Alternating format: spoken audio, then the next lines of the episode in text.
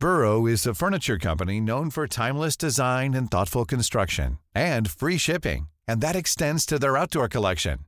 Their outdoor furniture is built to withstand the elements, featuring rust-proof stainless steel hardware, weather-ready teak, and quick-dry foam cushions. For Memorial Day, get 15% off your Burrow purchase at burrow.com slash ACAST and up to 25% off outdoor. That's up to 25% off outdoor furniture at burrow.com slash ACAST. Heraldo Radio, la HCL se comparte, se ve y ahora también se escucha. Inicia las noticias de la tarde con Jesús Martín Mendoza en Heraldo Radio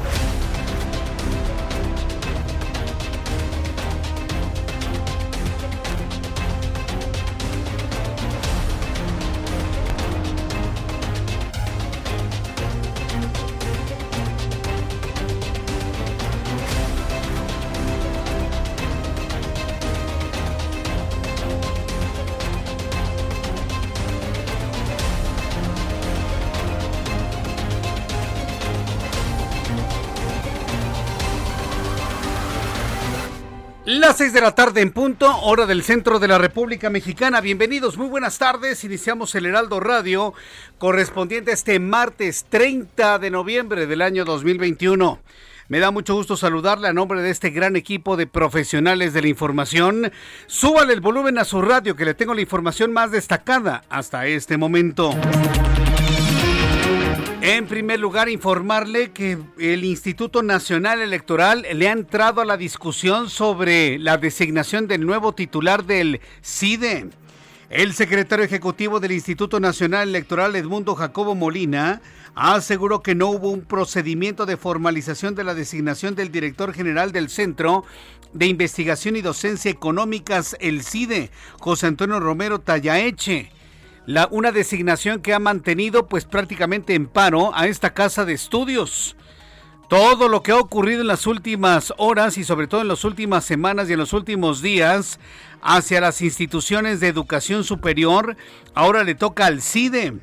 Bueno, pues el INE se involucra en el tema y asegura Edmundo Jacobo Molina que no hubo un procedimiento de formalización de la designación del nuevo director del CIDE. Le voy a tener todos los detalles más adelante aquí en el Heraldo Radio.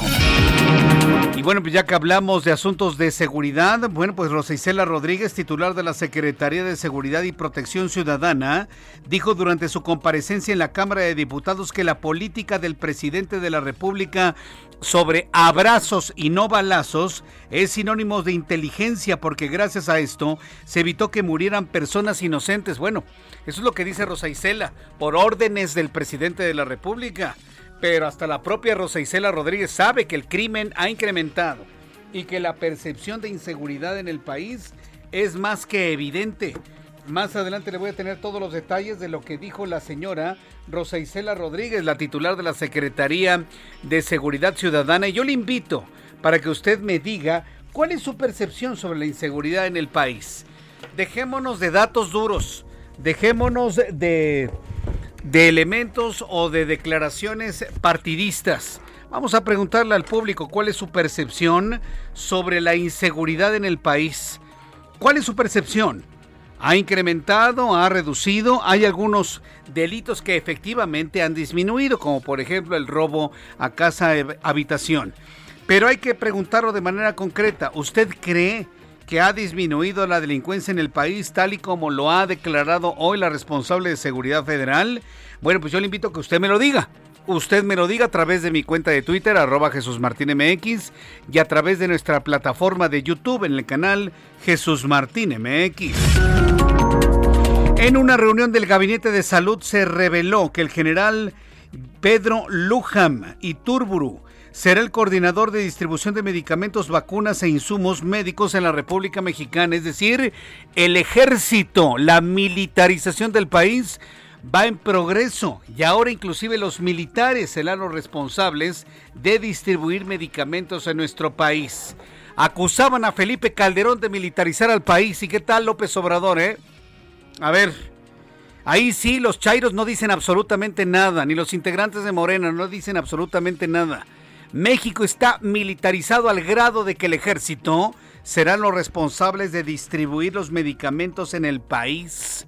Yo le invito para que me dé sus comentarios a través de Twitter arroba Jesús Martín MX. La esposa del narcotraficante Joaquín Guzmán Loera recibió una sentencia de tres años de prisión tras declararse culpable por distribución de drogas en los Estados Unidos, lavado de dinero y por negocios ilícitos involucrados con su esposo Joaquín Guzmán Loera. También le informaré con más detalle más adelante que un tribunal colegiado rechazó las pruebas presentadas por la Comisión Nacional de los Derechos Humanos sobre actos de tortura en agravio de Mario Aburto quien, bueno, hasta el día de hoy lo consideramos como el asesino confeso de Luis Donaldo Colosio, para impugnar la sentencia de 45 años de cárcel en su contra. También le informaré aquí en el Heraldo Radio que esta madrugada personal del Metro de la Ciudad de México logró rescatar a un perro.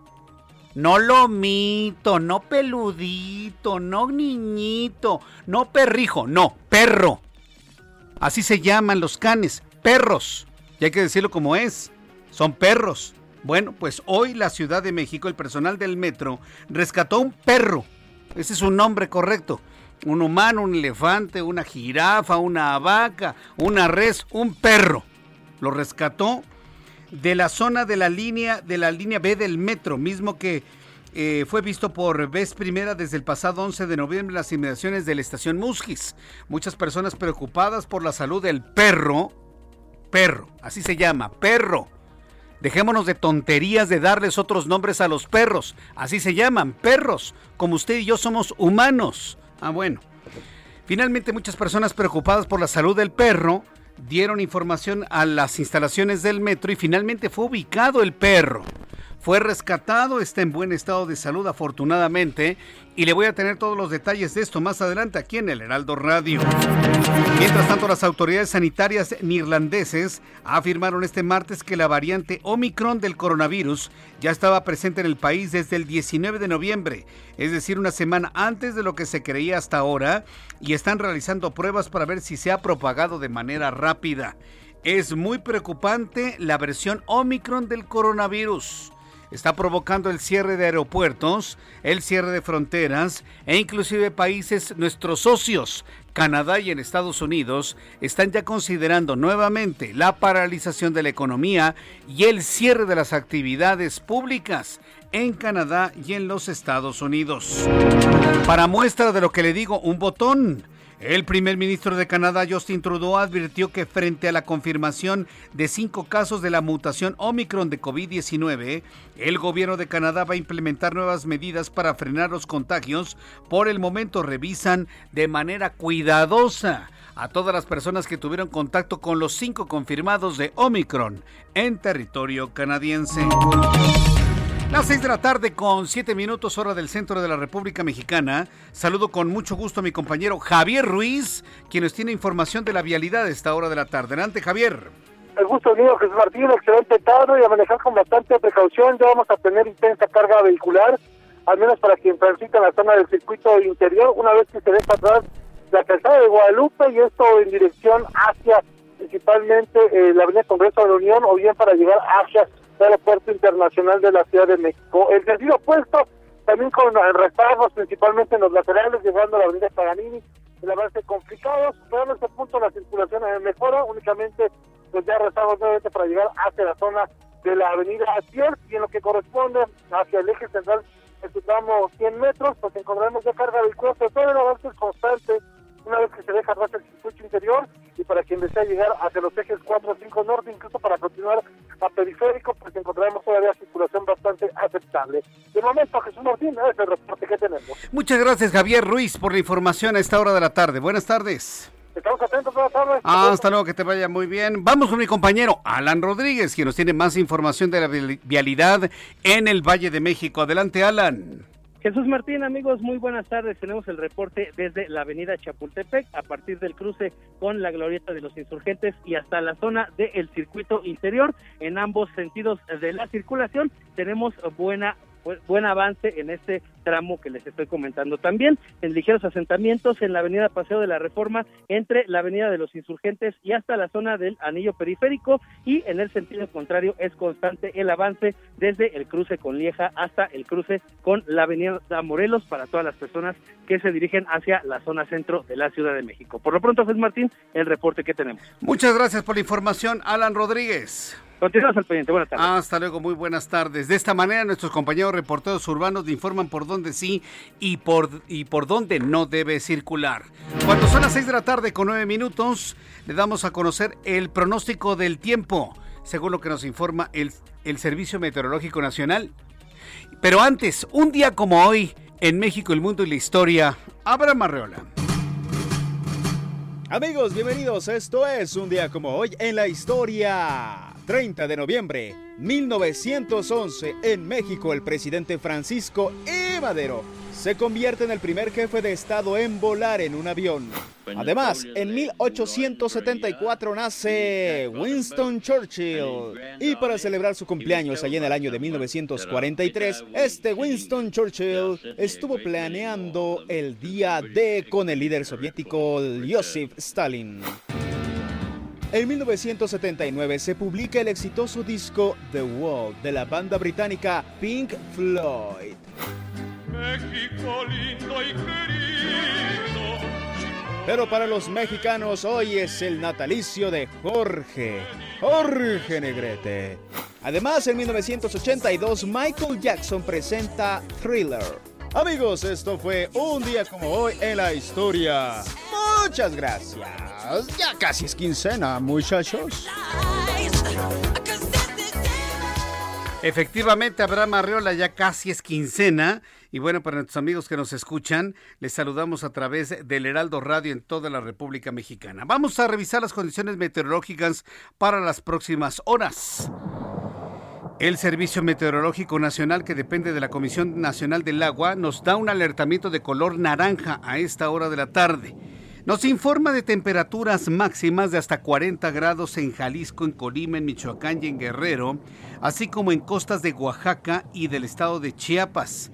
Viento de componente norte con rachas de 50 a 70 kilómetros en el Golfo de la República Mexicana. Bueno, ya con estos elementos atmosféricos, le informo que durante las próximas horas, dice el meteorológico, la masa de aire frío que impulsó el Frente Frío número 11 modificará sus características térmicas, sin embargo se mantendrá ambiente frío muy frío durante esta noche y primeras horas de la mañana sobre las entidades de la Mesa del Norte y Mesa Central, con heladas matutinas en sus zonas altas, además de banco de niebla en la zona de la Sierra Madre Oriental y sureste de México. Es decir, durante todo el resto de la noche y el amanecer del día de mañana tendremos condiciones de intenso frío en la capital de la República, prácticamente en todo el país.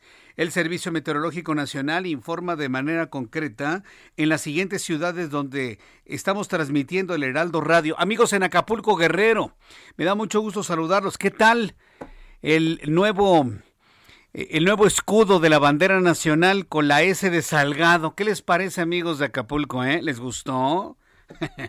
Vaya, hasta este momento la Secretaría de Gobernación no se ha pronunciado en una sanción a Félix Salgado Macedonio, quien es el gobernador de facto del estado de Guerrero, por modificar el escudo nacional, imagínense. Poner la víbora que está devorando la serpiente en una forma de ese de salgado. Imagínense nada más. Al ratito le voy a tener esta historia aquí en el Heraldo Radio. Bueno, amigos en Acapulco Guerrero, la temperatura en este momento 28 grados, la mínima para mañana 23, la máxima 33 grados. En Guadalajara, Jalisco, en este momento 23 grados, la mínima estará en 11 y la máxima en 27 grados Celsius. Eh, para quienes nos están escuchando en Monterrey, Nuevo León, la temperatura en este momento 21 grados, mínima 11, máxima 28.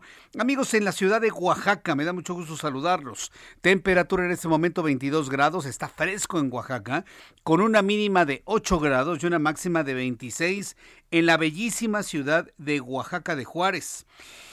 Informamos a nuestros amigos en Houston, a quienes nos escuchan a través de la gran, gran plataforma de Now Media Una temperatura en este momento de 19 grados, una mínima de 9 y una máxima de 24. Mientras que en Tijuana, donde son las 4 de la tarde con 14 minutos, mínima 8 grados, máxima 21 para el día de mañana, 19 grados en Tijuana a esta hora de la tarde. Aquí en la capital del país, el termómetro nos informa 21 grados en este momento, una buena temperatura.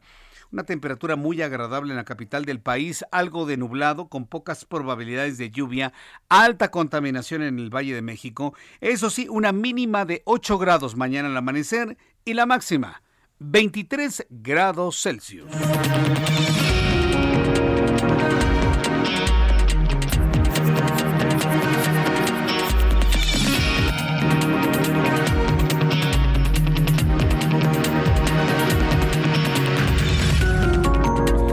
Ya son las 6 de la tarde con 14 minutos hora del centro de la República Mexicana. Vamos con las noticias importantes del día de hoy.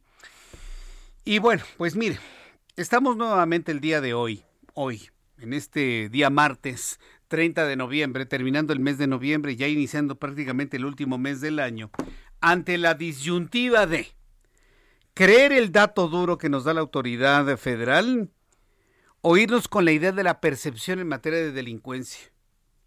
Porque una cosa es el dato duro, una cosa es el dato concreto, comprobable que puede dar una autoridad federal o local en materia de inseguridad y otra cosa es la percepción, es muy diferente.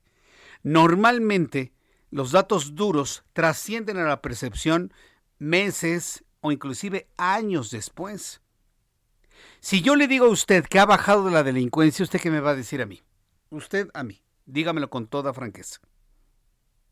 ¿Cuál es la percepción que tiene usted en cuanto al crimen organizado? Robo en transporte público, robo a casa habitación, robo a todo tipo de personas en las calles, fraudes de todo tipo desde el punto de vista financiero. ¿Qué me va a decir usted? ¿Que ha crecido o que ha disminuido? ¿Cuál es su percepción? Y es muy válido, ¿eh? es muy válido poder confrontar lo que es el dato duro que hoy dio a conocer la Secretaría de Seguridad Pública Federal, yo no pongo en duda el dato duro que ella ponga. Y otra cosa es la percepción que tenemos usted y yo. Es muy, muy, muy distinto. Hoy la secretaria de Seguridad y Protección Ciudadana, Rosa Isela Rodríguez, compareció ante la Cámara de Diputados donde calificó la política del presidente López Obrador de abrazos no balazos como sinónimo de inteligencia. Hágame usted el favor. Dígame usted qué piensa de que esta propuesta sea inteligente, la de abrazar y no dar balazos cuando el crimen organizado no se tienta el corazón para disparar su arma de fuego en contra de quien se le ponga enfrente. Es verdaderamente insostenible eso, pero bueno. Rosicela Rodríguez compareció ante la Cámara de Diputados y calificó la campaña de López Obrador de abrazos y no balazos como una acción inteligente, porque dice que permitió que no haya más muertes de personas inocentes que lamentar. ¿En serio, Rosa cuando en la primera mitad del gobierno de López Obrador hay más muertos que en toda la administración de Felipe Calderón? ¿De verdad? ¿De verdad? La secretaria, además de defender la estrategia de seguridad del gobierno federal, fallida, y eso lo digo yo, dijo que no habrá pactos de ningún tipo con el crimen organizado ni tampoco funcionarios públicos que traicionen a la nación, pero de existir alguno, se enfrentará a la justicia. Vamos con Elia Castillo, nuestra compañera reportera del Heraldo Media Group, quien nos tiene más detalles de lo que dijo la señora Rosa Isela Rodríguez sobre el crimen. Y yo le invito a que me dé su percepción sobre la inseguridad en México, no nada más en una ciudad, en una ciudad, sino en toda la República Mexicana. Adelante, Elia, qué gusto saludarte, bienvenida. Muy buenas tardes. Muy buenas tardes. Jesús Martín, te saludo con gusto. Así es, pues esta eh, tarde la secretaria de Seguridad Ciudadana, Rosicela Rodríguez, pues, compareció ante la Comisión de Seguridad Ciudadana de la Cámara de Diputados con motivo de la glosa por el tercer informe de gobierno del presidente López Obrador, que se presentó en septiembre pasado. En esta comparecencia, que duró exactamente cuatro horas y media, pues aseguró que decidió pintar su raya frente al crimen organizado y rechazó que haya pactos abominables justamente con eh, grupos del crimen organizado. Dijo que tampoco habrá actos fuera de la ley y advirtió que si algún funcionario traiciona este compromiso, pues tendrá que enfrentar a la justicia. Durante esta comparecencia, la secretaria de Seguridad Ciudadana pues dio eh, cifras muy positivas sobre la seguridad en el país. Señaló que eh, pues aunque sí hay algunos algunos estados de la de la República 6 específicamente en donde se concentra el 50% de los homicidios dolosos en el país, que son Guanajuato, Baja California, Michoacán, Estado de México, Jalisco y Chihuahua, pues ahí se ha reforzado la presencia de la Guardia Nacional y la coordinación con las fiscalías locales y aseguró pues ha disminuido el delito. Respecto justamente a esto de pintar su raya frente al crimen organizado, te invito a que escuchemos cómo lo dijo porque hemos decidido estar del lado correcto, del lado de los mexicanos y pintar la raya frente al crimen. Tengan la certeza de que de mi parte y de mi equipo cercano no hay ni habrá pactos abominables con el crimen organizado, ni actos fuera de la ley. Y si algún servidor público traiciona este compromiso, este compromiso con la nación, desde ahora le digo, tendrá que enfrentar la justicia porque no vamos a encubrir a nadie. Jesús Martín, te comento que eh, sobre esta estrategia pues, de seguridad que es eh, de abrazos, no balazos, pues dijo que ha funcionado y justamente como bien comentabas, aseguró que se ha evitado muerte de personas inocentes. Escuchemos cómo lo dijo porque el crimen organizado no solo se enfrenta con operativos, sino donde más les duele en la cartera. Estos logros han sido posibles gracias al uso de la inteligencia. Los operativos contra el crimen organizado se realizan de manera estratégica. Hemos dejado atrás las incursiones reactivas. Este gobierno no afecta a la población civil. Las fuerzas de seguridad no se usarán contra el pueblo, ni caeremos en el imperdonable error de culpar a las víctimas de su propia muerte. La política de abrazos no balazos es sinónimo del uso de la inteligencia. Abrazos no balazos nos ha permitido que no haya más decesos de personas inocentes.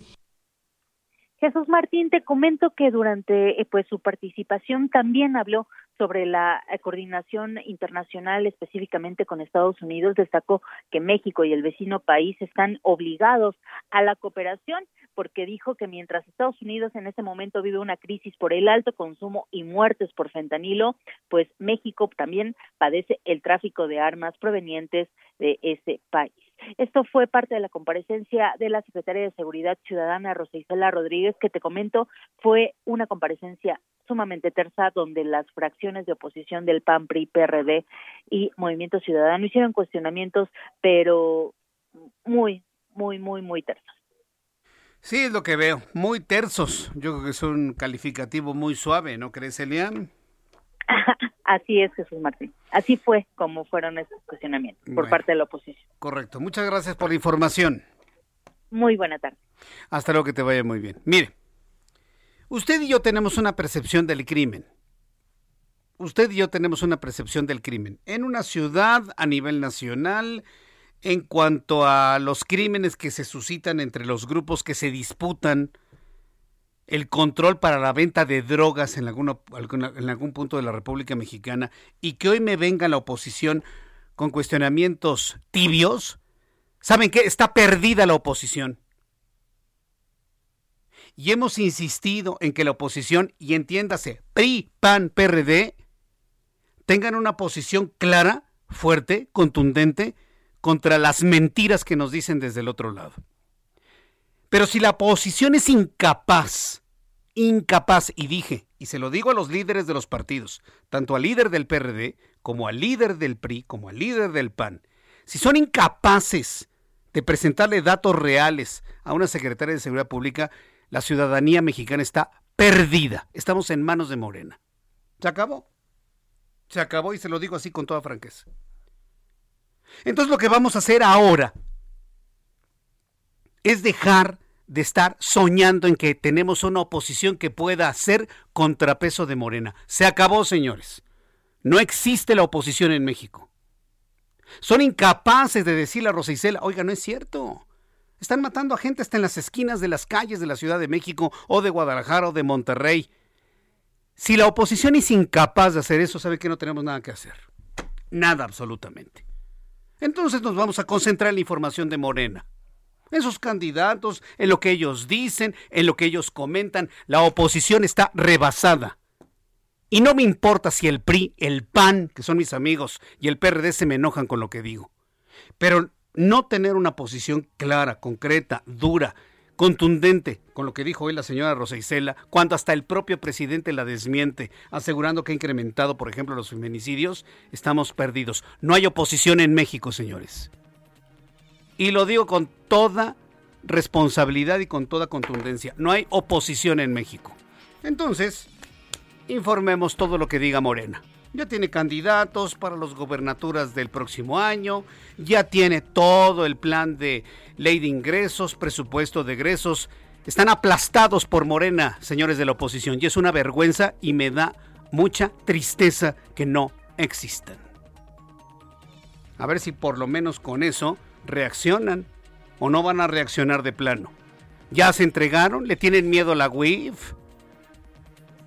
Eso se lo digo a la oposición en este país que no ha funcionado. Mensajes y regresamos. Escuchas a Jesús Martín Mendoza con las noticias de la tarde por Heraldo Radio, una estación de Heraldo Media Group. Heraldo Radio. Heraldo Radio. Escucha las noticias de la tarde con Jesús Martín Mendoza. Regresamos.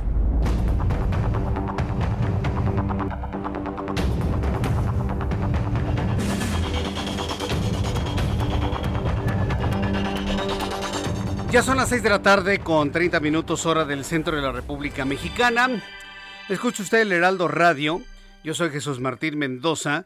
Y bueno, pues sí, antes de los mensajes comerciales, bueno, yo le presenté lo que informó Rosa Isela Rodríguez, secretaria de Seguridad Federal. ¿Y qué tal la oposición? Sigo insistiendo que no tenemos oposición. Y hoy sí me voy con la oposición. Rosa Isela Rodríguez y el presidente están haciendo su chamba. ¿Dónde está la oposición? ¿Dónde están los hombres y mujeres que le van a contestar a una Rosicela Rodríguez que es verdad o que no es verdad? No los tenemos, están ausentes. Solo tenemos a Morena. En este momento solo tenemos a Morena. Y se lo digo así con toda franqueza. ¿Qué vamos a hacer? ¿Qué vamos a hacer? Algo tenemos que hacer. Por lo pronto, en este momento, cuando son las 6 de la tarde con 31 minutos del 30 de noviembre, después de lo ocurrido en la comparecencia de la Secretaria de Seguridad Pública, no hay oposición, señores. No hay oposición. Está aplastada y están con un miedo tremendo de que les avienten a la unidad de inteligencia financiera. Es lo único que puedo entender. Entonces, bueno, pues entonces ahí estaremos muy atentos de lo que finalmente tenga que decir la oposición. Por lo pronto, hoy yo ya no creo en la oposición. No, creo en ellos. Son incapaces de decirle, oigan, señores, hay más muertos que en tiempos de Felipe Calderón, hay más muertos que en tiempos de, de, de Enrique Peña Nieto, con datos de la propia Secretaría de Seguridad Pública. Si son incapaces de presentarle ese dato a la Secretaría de Seguridad Pública, entonces no hay oposición en este país. Vámonos con Morena, quedémonos con Morena y llenemos los noticiarios de Morena. Eso es lo que quiere la oposición, va. Ok. Un PRI que está a punto prácticamente de sucumbir y ponerse como tapete a Morena. Ah, bueno, pues pónganse como tapete. Tanto miedo tienen que les saquen sus patrimonios en la unidad de inteligencia financiera. Órale, va. De acuerdo, se acabó. No hay más lucha. No hay más lucha, se acabó. Y bueno, pues yo le invito a que me dé sus comentarios a través de Twitter, arroba Jesús Martín MX, y a través de nuestra plataforma de YouTube en el canal Jesús Martín MX para que me dé sus comentarios y bueno, finalmente me diga usted qué piensa sobre este tema.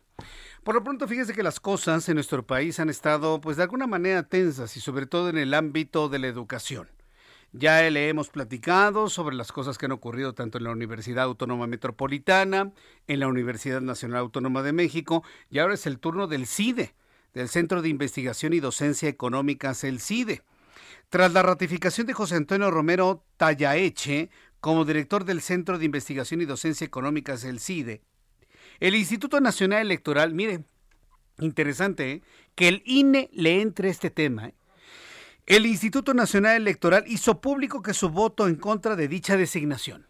El INE está en contra de la designación del doctor Romero al frente de la dirección del CIDE, del Centro de Investigación Económicas, el CIDE a través de un posicionamiento oficial firmado por el secretario ejecutivo del Consejo General, Edmundo Jacobo Bonilla, representante ante el Consejo Directivo del CIDE, expuso que durante la sesión extraordinaria no se les permitió posicionarse sobre el proceso de nombramiento ni sobre la idoneidad de la persona designada por la Dirección General del Consejo Nacional de Ciencia y Tecnología, el CONACIT, María Elena Álvarez Bulla.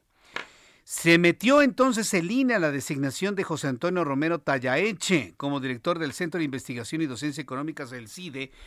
Y no es para menos, estamos hablando de que un grupo importante de estudiantes, de investigadores, han anunciado un paro indefinido hasta que el doctor Romero abandone el CIDE. ¿Qué es lo que usted opina sobre esto?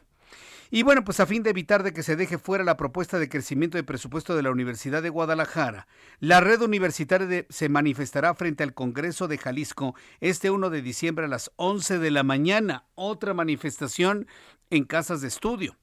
Destacó que ayer se enteró de que se está tratando de hacer un fast track en el Congreso para aprobar el presupuesto sin haber acabado la glosa y sin haber tenido respuesta al planteamiento de crecimiento al presupuesto de dicha universidad. Estamos hablando de la Universidad de Guadalajara en el estado de Jalisco. Entonces vamos a estar pues atentos de todas las informaciones que se generen tanto de la UDG. Hoy, por ejemplo, en el CIDE, debo informarle que están en paro. No hay actividades, no hay trabajo, absolutamente nada debido a la negativa que existe en este momento para aceptar al doctor Romero Tallaeche como director del Centro de Investigación y Docencia Económicas, el CIDE. Son las 6 de la tarde con 35 minutos, hora del centro de la República Mexicana. Quiero informarle en este momento aquí en el Heraldo Radio que el general Jens Pedro Lohmann se convertirá en el titular de Laboratorios Biológicos y Reactivos de México. Hablemos de la vacunación. Y yo creo que este tema, vuelvo a lo mismo, mientras no tengamos una oposición que se queje, proteste, diga que no, el Movimiento de Regeneración Nacional y el presidente de México, Andrés Manuel López Obrador, estarán haciendo lo que quieran. Bueno, pues hoy un militar, un hombre con grado militar, se convertirá en el titular de Birmex, que es el laboratorio que distribuye las vacunas y los medicamentos en México. El general Jens Pedro Lohmann y Turburu se convertirá en el titular de Laboratorios Biológicos y Reactivos de México, Birmex, departamento encargado de la producción y distribución de químicos, farmacéuticos, medicamentos, insumos y reactivos, así como productos biológicos y vacunas, informó una fuente del gobierno federal tras una reunión del Gabinete de Salud. No va a ser un médico, no va a ser un técnico, no va a ser un político, va a ser un militar. Un militar. Digo, si nos vamos evidentemente a la trascendencia y a la marcialidad y a la disciplina y a la educación de un elemento del ejército, yo no tengo mayor problema, ¿eh? yo en lo personal. Y estoy seguro que usted tampoco. Pero no es una buena señal que todo se esté militarizando en México, hasta la entrega de, vacunas, medicamentos a través de Birmex. ¿O usted qué piensa? Yo le invito a que me dé su comentario, a través de YouTube en el canal Jesús Martín MX, arroba Jesús Martín MX en YouTube. Muchas gracias a Jerry Andrés Galicia, muchas gracias Jerry. Francisco Valtierra, estoy completamente de acuerdo contigo. También Jerry, estoy de acuerdo contigo. Vamos para allá, yo creo. Liliana Medina Taemoaya, de ser mexicano, ha de ser mexicano por sus apellidos. Jorge Dosa, ¿qué hace un militar con esas funciones? Pues es el presidente. Vuelvo a lo mismo. El presidente López Obrador, su partido político, Movimiento de Regeneración Nacional, sus diputados están haciendo lo que tienen que hacer en la posición que 30 millones de mexicanos le dieron. Si no tenemos una posición fuerte, estamos perdidos, señores. No hay oposición en México. Y que me lo debata y me lo rebata cualquier líder del PRD, del PRI, del PAN. No me van a llamar porque saben que estoy diciendo la verdad. Si no están de acuerdo con lo que estoy diciendo, a ver que nos llamen y que le digan a la población que si hay oposición. Hoy la oposición está muerta. con la, con la comparecencia de Rosicela Rodríguez. Ella nos dice que hay menos crímenes y menos actos de violencia y la oposición no fue capaz de darle datos del Consejo de Seguridad de que hay más muertos que en tiempos de Enrique Peña Nieto y Felipe Calderón. No son capaces la oposición de hacer eso, no hay oposición. Señores, y nos concentramos entonces en Morena. ¿Eso es lo que quieren? ¿Eso es lo que quieren? Bueno, pues eso vamos a hacer. Pero no podemos estar perdiendo nuestro tiempo con un grupo de políticos que les da súper miedo porque les va a caer la unidad de inteligencia financiera. Ya hablo del PRI, hablo del PAN y del PRD. Nos lo dijo nuestra reportera. Participación tibia de la oposición en la, en la comparecencia de Rosicela. Ella hizo su chamba, ella dio los datos. Ella aseguró que los abrazos y no balazos sí funcionan. ¿Y la oposición qué hizo? Quedarse de brazos cruzados. No sé qué sea peor, ¿eh? Pero bueno, yo se lo planteo aquí a usted para que vea finalmente que quienes de alguna manera tenemos discrepancias con la forma como se están haciendo las cosas actualmente, pues no tenemos ningún soporte por una oposición porque simple y sencillamente están temerosos de que le saquen sus cuentas bancarias, sus presupuestos, sus patrimonios. No, pues no se vale, señores. Sinceramente no se vale. Los revolucionarios fueron gente valiente, no gente cobarde. Así, tan claro como esto, ¿no? Entonces, bueno, pues ante esto, pues vamos con la información de Morena, que son los únicos que generan información, porque la oposición simple y sencillamente está apachorrada. Está simple y sencillamente en la esquina, en términos boxísticos, en, la lona, en el conteo, ¿no? De uno, dos, tres, cuatro. Ahí están. Tristísimo, la verdad. Verdaderamente triste. Pues mientras Movimiento Regeneración Nacional, el presidente de la República, Andrés Manuel López Obrador, ya le ganaron completamente la batalla a la oposición. Quien le puede ganar la batalla a la humanidad es la variante Omicron de coronavirus. Entonces digo, nos estamos aquí peleando por las posiciones en el poder, pero sin darnos cuenta que tenemos un enemigo común a todos, que se llama coronavirus, que se llama virus, que se llama enfermedad, que se llama Omicron, como lo ha bautizado finalmente la Organización Mundial de la Salud, esta mutación del coronavirus que científicamente fue catalogada como la B.1.1.529. El día de hoy, el subsecretario de Salud, Hugo López Gatel, aseguró este martes que la nueva variante de COVID-19 Omicron no ha demostrado ser ni más virulenta ni más transmisible, ni tampoco se ha identificado que cause enfermedad más grave. Pues claro, López Gatel, tampoco el coronavirus en su fase A demostró ser tan virulento. Hoy lleva 6 millones de muertos, en México casi un millón de muertos. Pues no. Omicron está exactamente igual que la primera cepa de coronavirus, por supuesto, pero vuelvo a lo mismo. Si no hay una oposición que le responda a Hugo López Gatel, la información que va a prevalecer es la de Hugo López Gatel, señores. Entonces vamos con la información de Hugo López Gatel, subsecretario de Seguridad, perdón, subsecretario de Salud del gobierno federal. Entonces López Gatel asegura que no pasa nada con el coronavirus, que no es más virulento, que no es más transmisible, ni tampoco ha identificado que causa enfermedad más grave. Hugo López Gatel dijo que por otra parte la efectividad de las vacunas sigue siendo vigente. No escapa la respuesta inmune ni posinfecciosa ni post-vacunas.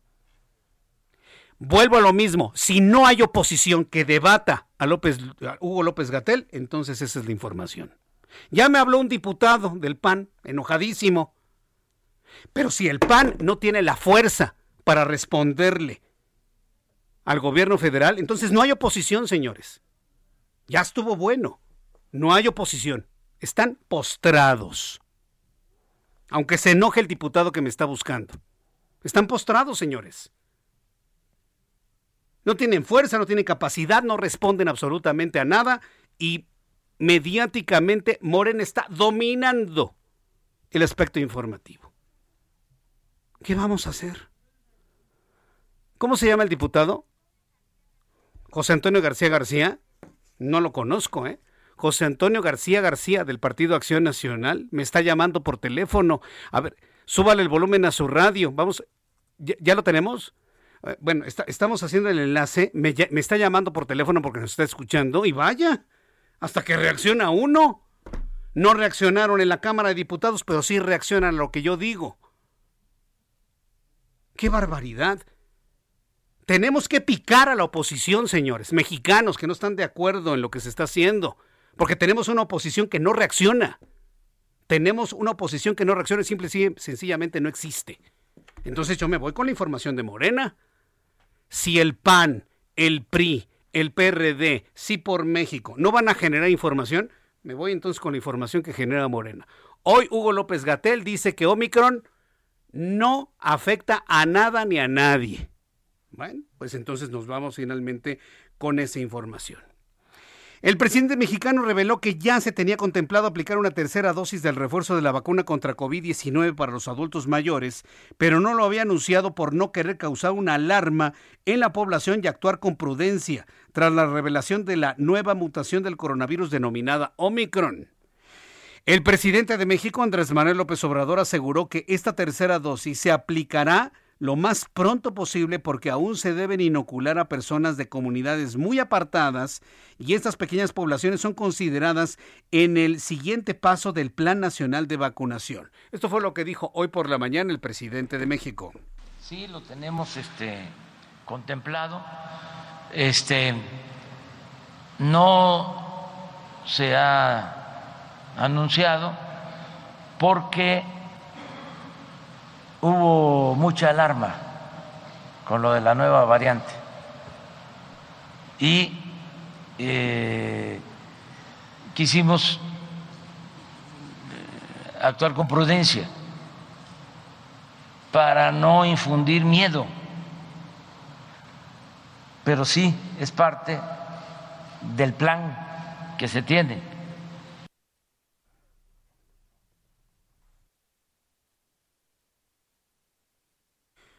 Bien, pues esto fue lo que dijo el presidente de la República, Andrés Manuel López Obrador. Dice que no se quiere infundir miedo. Mire que eso siempre ha sido la tónica en nuestro país. No asustar a la gente. Pero no se trata de asustar a la gente, se trata de, de alguna manera de considerar que la gente debe estar informada, aunque le dé miedo. Pero bueno, tengo en la línea telefónica al diputado José Antonio García García me está llamando por teléfono a lo que he dicho.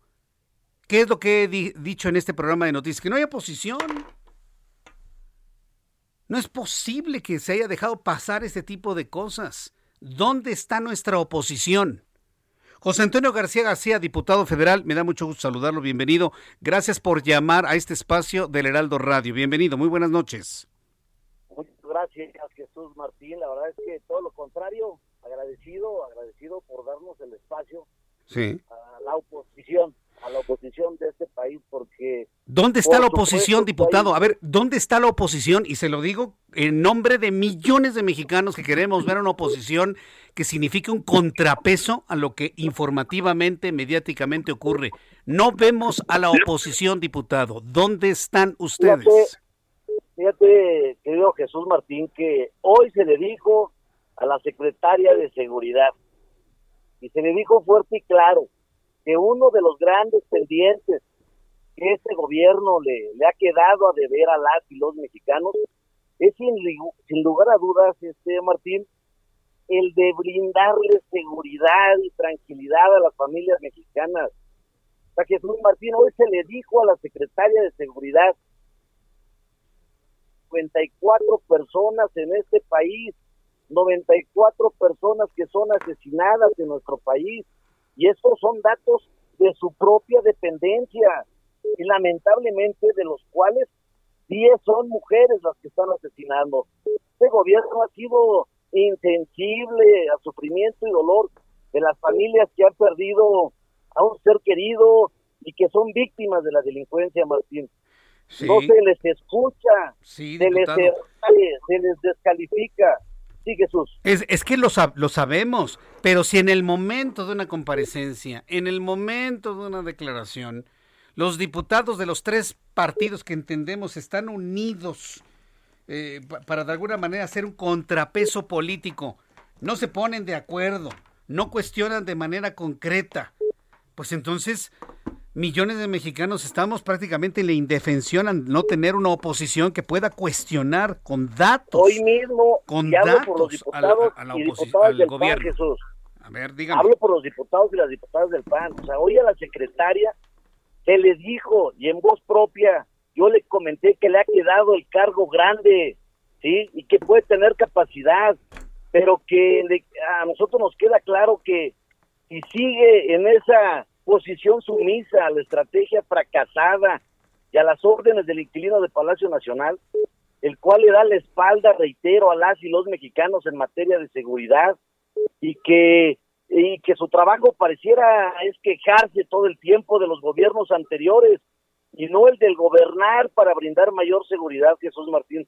Ya se le dijo hoy en voz propia también, ya hablo por los diputados del PAN, por la oposición de este país, que la estrategia de abrazos y no balazos no solo ha provocado la muerte de más de 100 mil ciudadanos, sino también ha costado en temas económicos, tan solo en el año 2020 tú sabes, el impacto económico de la violencia en México fue de 4.75 billones de pesos, también se le dijo. Sí, diputado. al 22.5%. A ver, pero, pero, pero permítame que lo interrumpa aquí. Precisamente ese es el punto. Usted puede tener toda la razón y usted pudo haber cuestionado a la Secretaria de Seguridad Pública, sea Rosicela Rodríguez o cualquier otro secretario de Seguridad Pública.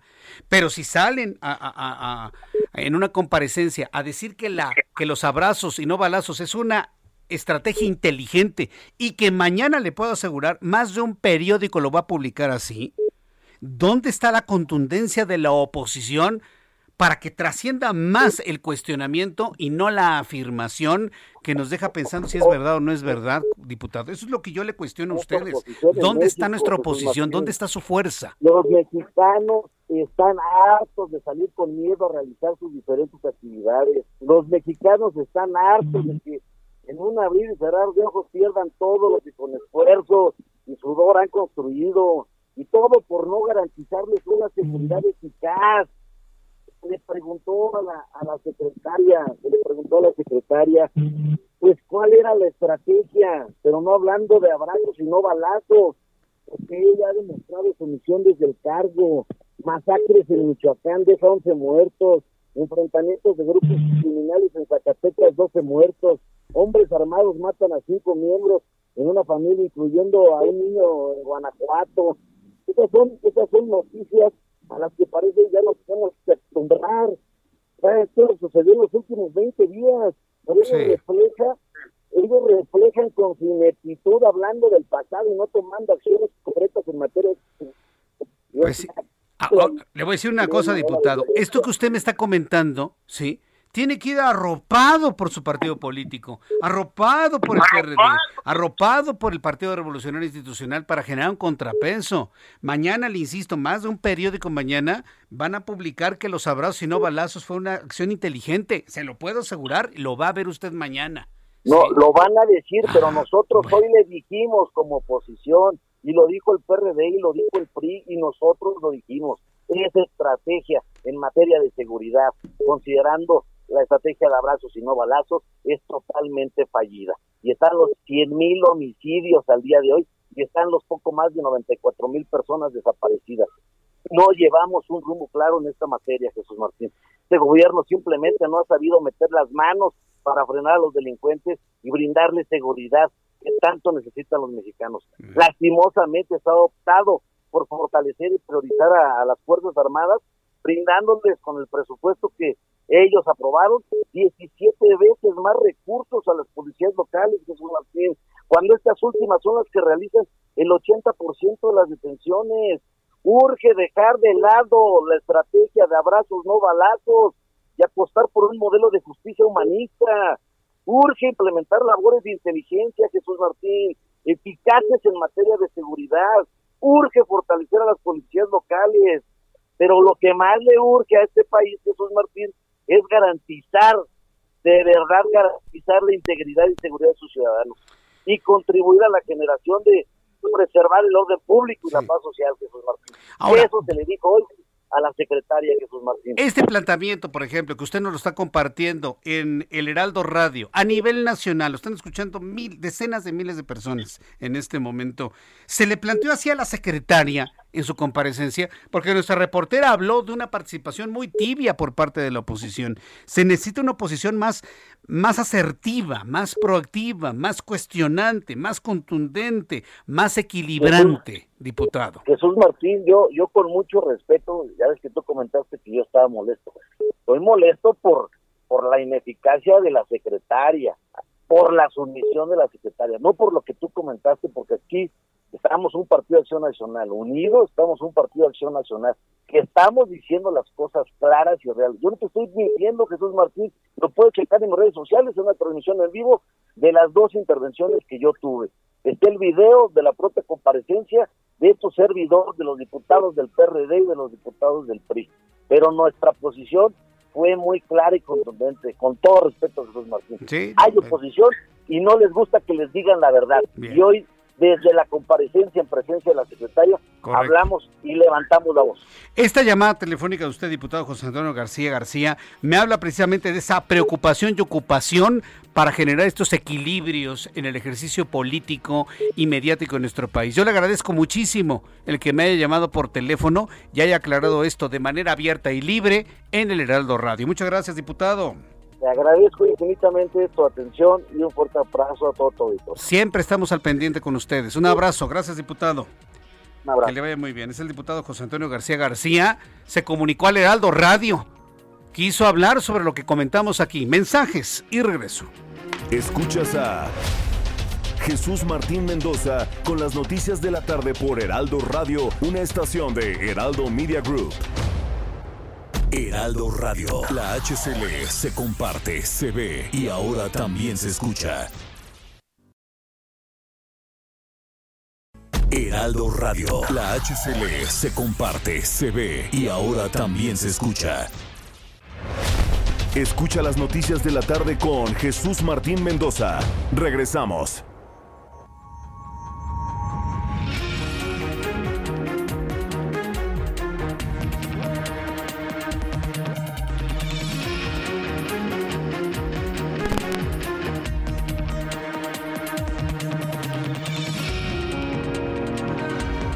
Ya son las 7 en punto, hora del centro de la República Mexicana. Le tengo información aquí en el Heraldo Radio en resumen. El Servicio Meteorológico Nacional informa sobre la posibilidad de bancos de neblina y de intenso frío tanto en el centro como en el oriente del Valle de México. Para que usted lo tenga en previsión, y de esta manera, bueno, pues eh, yo le invito a que esté muy atento de toda la información que le compartimos aquí en el Heraldo Radio sobre el pronóstico del tiempo son las 7 con 1 hora del centro de la República Mexicana. Le voy a tener información de este resumen de noticias unos minutos más adelante porque tengo en la línea telefónica a Maribel Aguilera Chaires. Ella es diputada por, eh, por Durango y se registró como precandidata para buscar la candidatura al gobierno del estado por el Partido Movimiento de Regeneración Nacional. Maribel Aguilera, me da mucho gusto saludarla. Bienvenida. ¿Cómo están? Hola Jesús, ¿qué tal? Muy buenas noches. Muy bien, gracias. Bueno, pues entonces ya está una contienda muy interesante, una pasarela por parte del Movimiento de Regeneración Nacional muy intensa en el estado de Durango. ¿Cómo se siente usted, Maribel Aguilera, y cómo ve sus posibilidades de alcanzar la candidatura principal? Muy comprometida con esta eh, oportunidad que estamos viviendo en esta etapa política las mujeres. Lo tengo que resaltar, Jesús porque pues sí nos ayuda a nosotros el tema de la cuota de género, aunque hay algunos hombres que se resisten y, hacen algunos comentarios diferentes.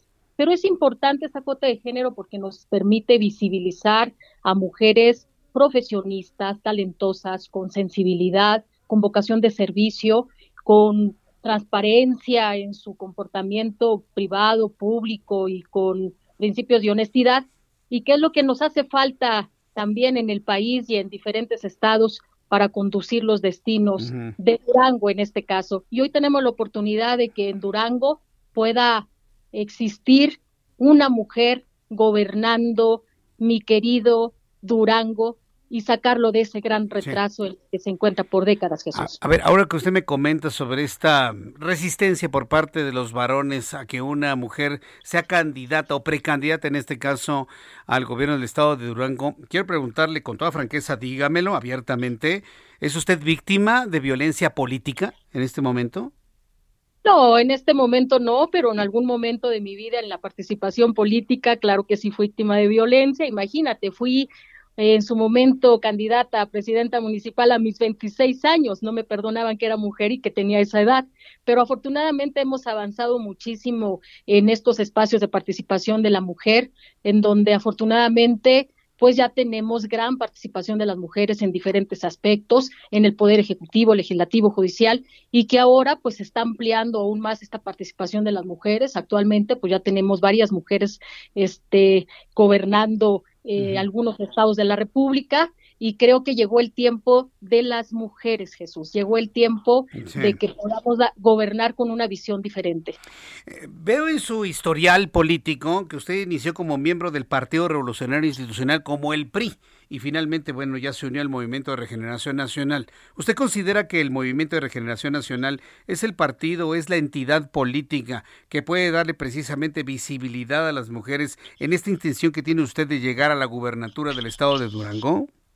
En el 2018 fui candidata a diputada federal por Morena en donde decidí participar a invitación expresa de quien en su momento fue delegado y hoy sigue siendo delegado Ignacio Mier en reconocimiento a mi trayectoria política y a mi trabajo en territorio por décadas.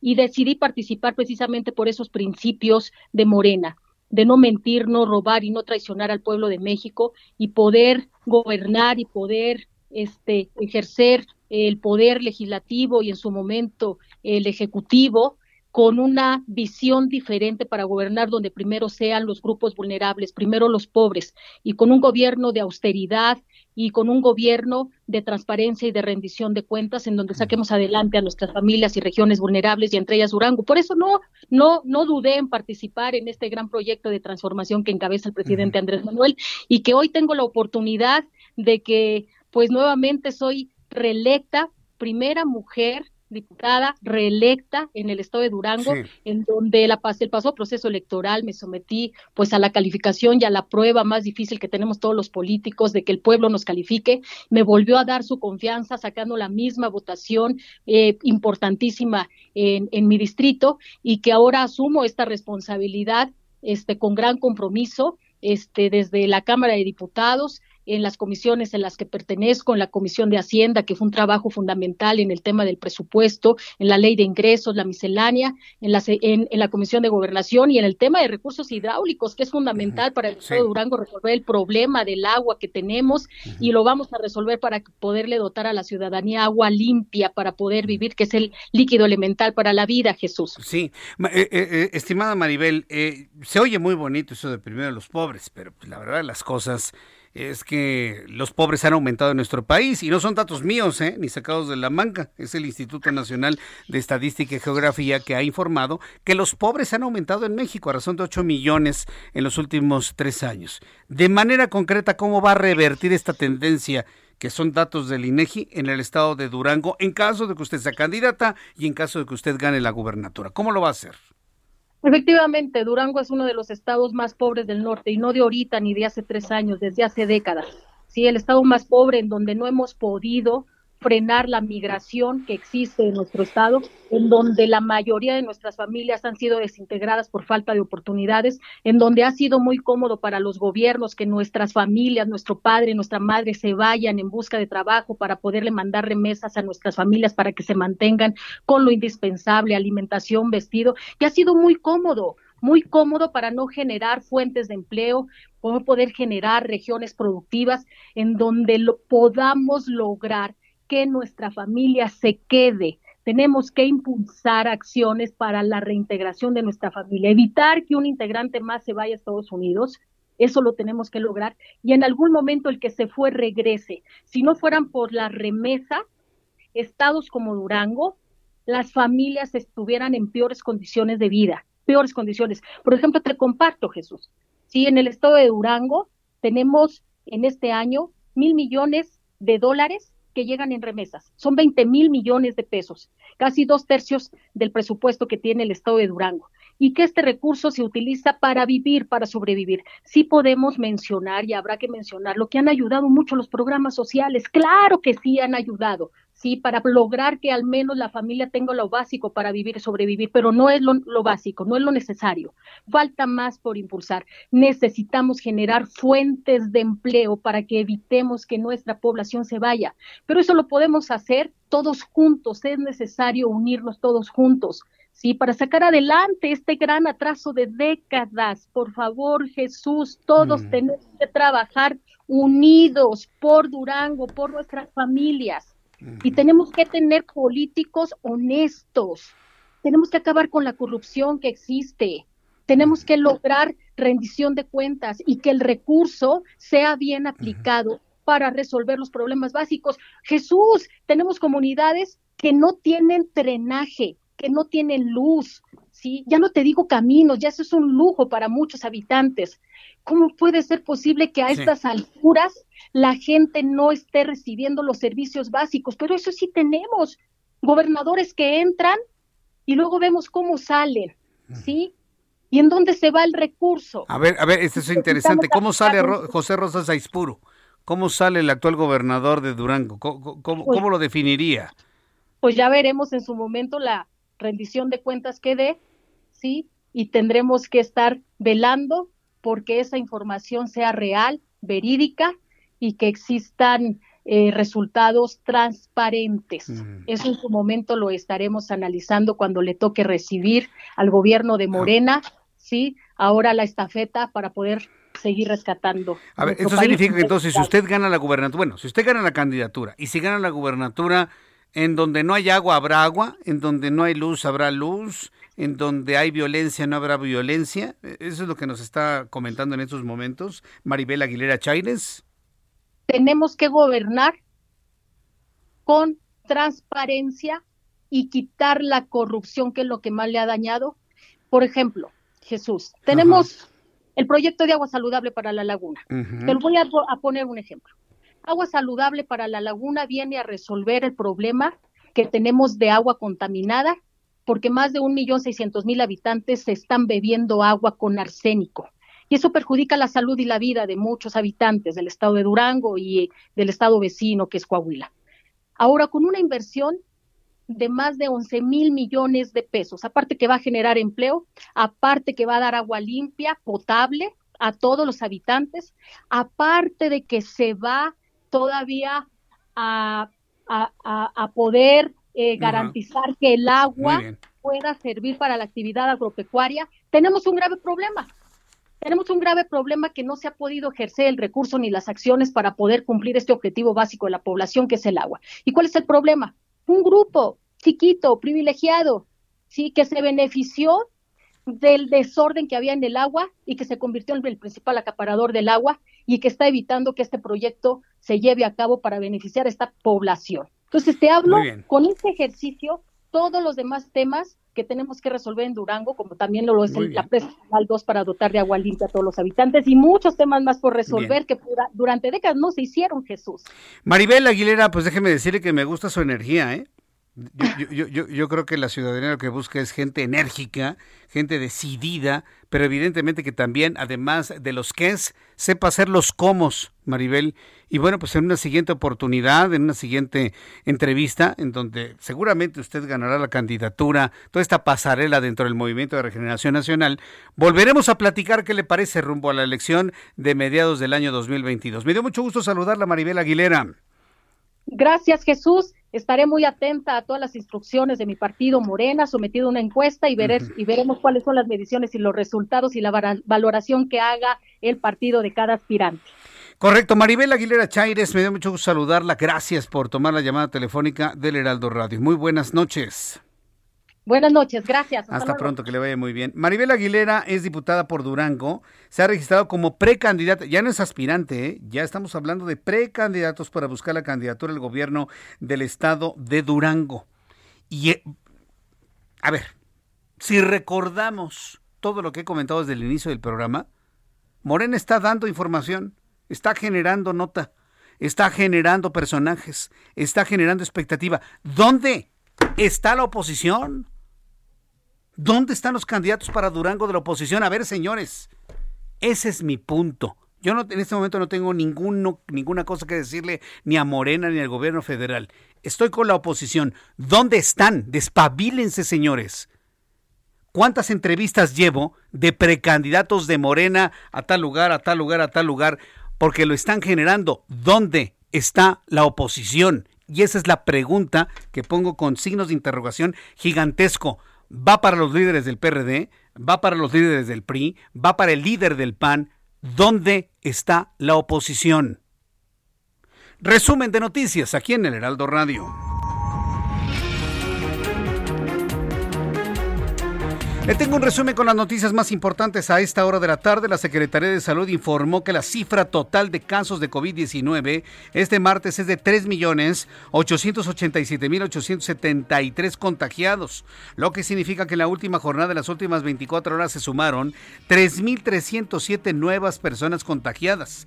En las últimas 24 horas se contabilizan 900, perdón, 296 decesos por esta enfermedad. Las muertes acumuladas por coronavirus, cifra oficial asciende a 294.246 muertos.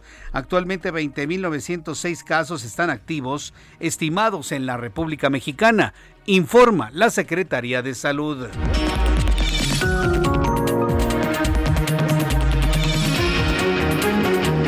Mientras tanto, para resolver los amparos en contra del rediseño del espacio aéreo presentado por los vecinos de 150 colonias del Valle de México, a partir de enero próximo el colectivo Más Seguridad Aérea y Menos Ruido va a recurrir a las instancias internacionales como el Sistema Universal de Protección de Derechos Humanos de las Naciones Unidas o ante las Comisiones Interamericanas de Derechos Humanos. Los vecinos de la Ciudad de México se movilizan para evitar la aproximación ruta sur al aeropuerto internacional de la Ciudad de México.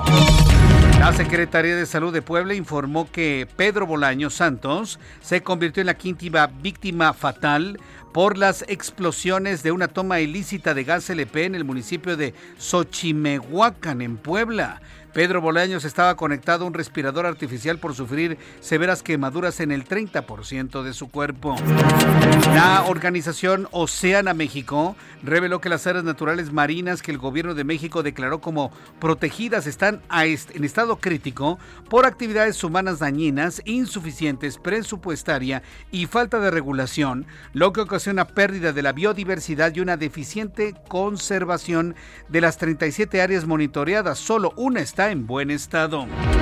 Le informo en este resumen de noticias que el panel de la FDA avaló el uso del fármaco de Merck contra COVID-19 denominado Molnuporavir el antiviral específico contra coronavirus. Sin embargo, esta pastilla recibió 10 votos en contra de 23 posibles por los riesgos que conlleva inducir mutaciones en el virus para destruirlo y por la probabilidad de causar problemas en el embarazo. Tras esto falta una decisión final de la FDA sobre aprobar el uso del molnupiravir. Apenas veía la luz este antiviral y parece que lo quieren echar por tierra en el panel de la FDA. La Organización Mundial de la Salud, la OMS, aconseja a las personas no viajar para evitar riesgos, pero estimó que las prohibiciones de los desplazamientos impuestos por los países no impedirán la propagación de la nueva variante del coronavirus Omicron. Un joven de 15 años fue detenido tras protagonizar un tiroteo en una escuela de Michigan, matando tres alumnos e hiriendo a otras seis personas, incluyendo un maestro, informaron autoridades de los Estados Unidos, donde se recibieron alrededor de 100 llamadas alertando de la situación. Son las 7.6, le invito para que siga con nosotros. Le saluda Jesús Martín Mendoza.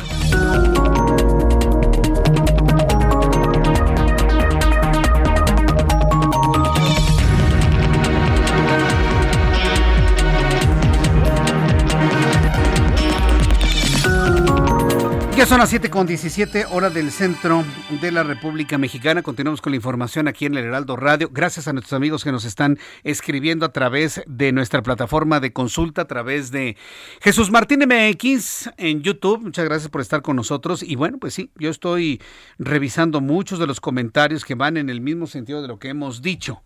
todo lo que le he comentado el día de hoy no tiene que ver con si López Obrador, que si la secretaria de Seguridad. No, no, no. Tiene que ver con dónde está la oposición, señores. Y nos habló un diputado, José Antonio García García, quien no sabe cómo le aprecio el que haya llamado para poder defender, evidentemente, la posición propia del partido, del Partido Acción Nacional. Entonces, así es, eh, dice Elizabeth S., en poco tiempo lo peor es que la gente incrédula les cree. Pues sí, bueno, pues estamos precisamente ante esta situación. Más adelante vamos a seguir platicando sobre ello. Antes, quiero saludar en la línea telefónica Galdino Diego, quien es integrante del Comité Ejecutivo del Movimiento Nacional Sindical del Sindicato Nacional Trabajadores de la Educación. Y lo he invitado porque el fin de semana se va a realizar la Asamblea Nacional de Bases se tratarán temas como el ideario del movimiento, su identificación con la transformación, las demandas y reivindicaciones del magisterio mexicano. Se va a discutir, por ejemplo, los ejes básicos del nuevo estatuto democrático del sindicato. Galdino Diego, me da mucho gusto saludarlo. Bienvenido. Muy buenas tardes. Muy buenas tardes. Buenas noches. Buenas, noches, ya, sí. Este, me da mucho gusto. Gracias por permitirnos comunicarnos a través de tu medio la verdad es que es un medio muy importante para el país. Muchas gracias por, por, decir esto. Procuramos evidentemente tener toda la información y tener a los protagonistas de la información, como es su caso, Galdino. A ver, ¿qué vamos a ver durante este fin de semana? Todo lo que le he descrito al público me parece central. Eh, en cuanto a, los, al ideario y a los objetivos que tiene un sindicato tan importante, tan extenso como es el Sindicato Nacional Trabajadores de la Educación. ¿Qué se va a trabajar el fin de semana? Bueno, el fin de semana vamos a tener una reunión nacional de bases. Estamos invitando a compañeras y compañeros que son dirigentes en el país de varias expresiones políticas que estamos al interior del Sindicato Nacional de Trabajadores de la Educación y por supuesto pues los resultados que tenemos en los últimos tiempos de nuestro Sindicato Nacional de Trabajadores de la Educación que dirige Cepeda pues son totalmente negativos pues el magisterio está muy molesto por los resultados de su gestión porque no ha resuelto y además ha permitido y solapado que se pierdan derechos que se habían adquirido a través de los años. Este tipo de situaciones ha provocado que el magisterio pues estemos moviéndonos, estemos platicando, dialogando, acordando, revisando y que es urgente cambiar a esta dirigencia nacional que no está respondiendo a este nuevo tiempo y que no está presentando una propuesta que pueda mejorar, por un lado, el sistema educativo y por otro, el nivel de vida de todos los trabajadores de la educación. Ahora, estamos en un momento muy crítico porque si hablamos del tema de la educación, la pandemia por COVID-19 pues ha afectado mucho el proceso educativo en nuestro país. Vaya, hoy la UNESCO está dando a conocer un análisis en cuanto a los retrocesos, los rezagos que tiene un país como nuestro país.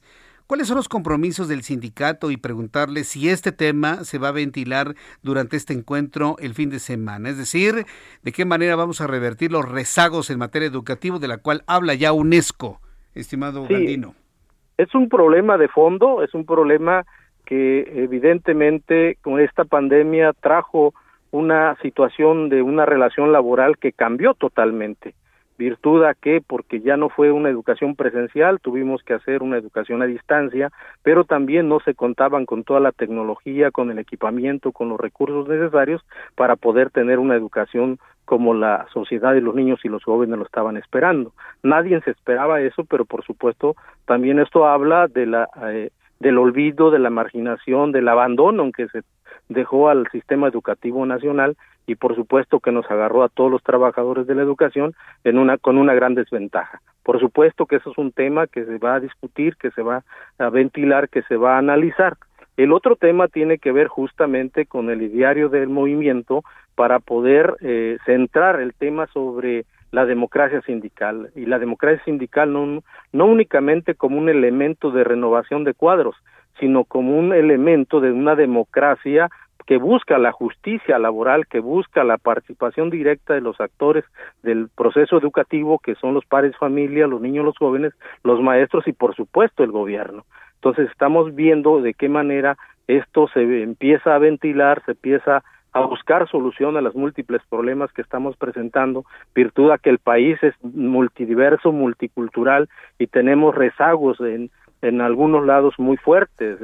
Hay estados donde hay una carencia enorme de muchas este, situaciones del mejoramiento de la infraestructura educativa, pero también el tema de los planes y programas, el tema de los contenidos, el tema de la formación, actualización de los maestros.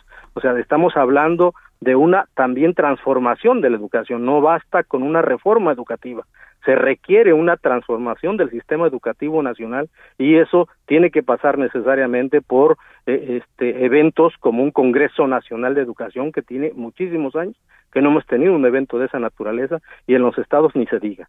Entonces sí tenemos que discutir cómo mejoramos el sistema educativo, pero también cómo mejoramos el nivel de vida de los actores, el nivel de vida de los trabajadores de la educación.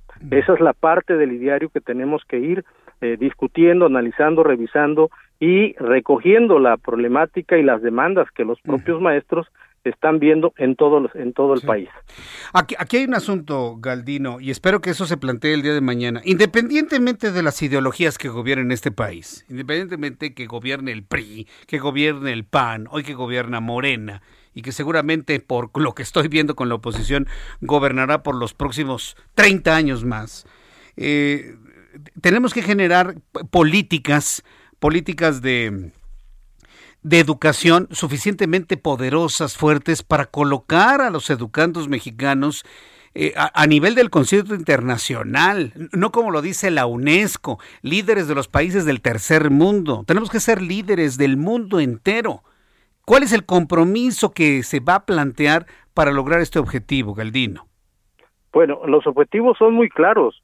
Nosotros tenemos que eh, hacer una propuesta a partir de un diagnóstico de la realidad concreta que estamos viviendo en las comunidades, en las colonias, en los municipios, en los estados y en el país, para poder construir una propuesta alternativa que vaya buscando justamente construir estos liderazgos que está demandando el país y que se inserten en el concierto internacional.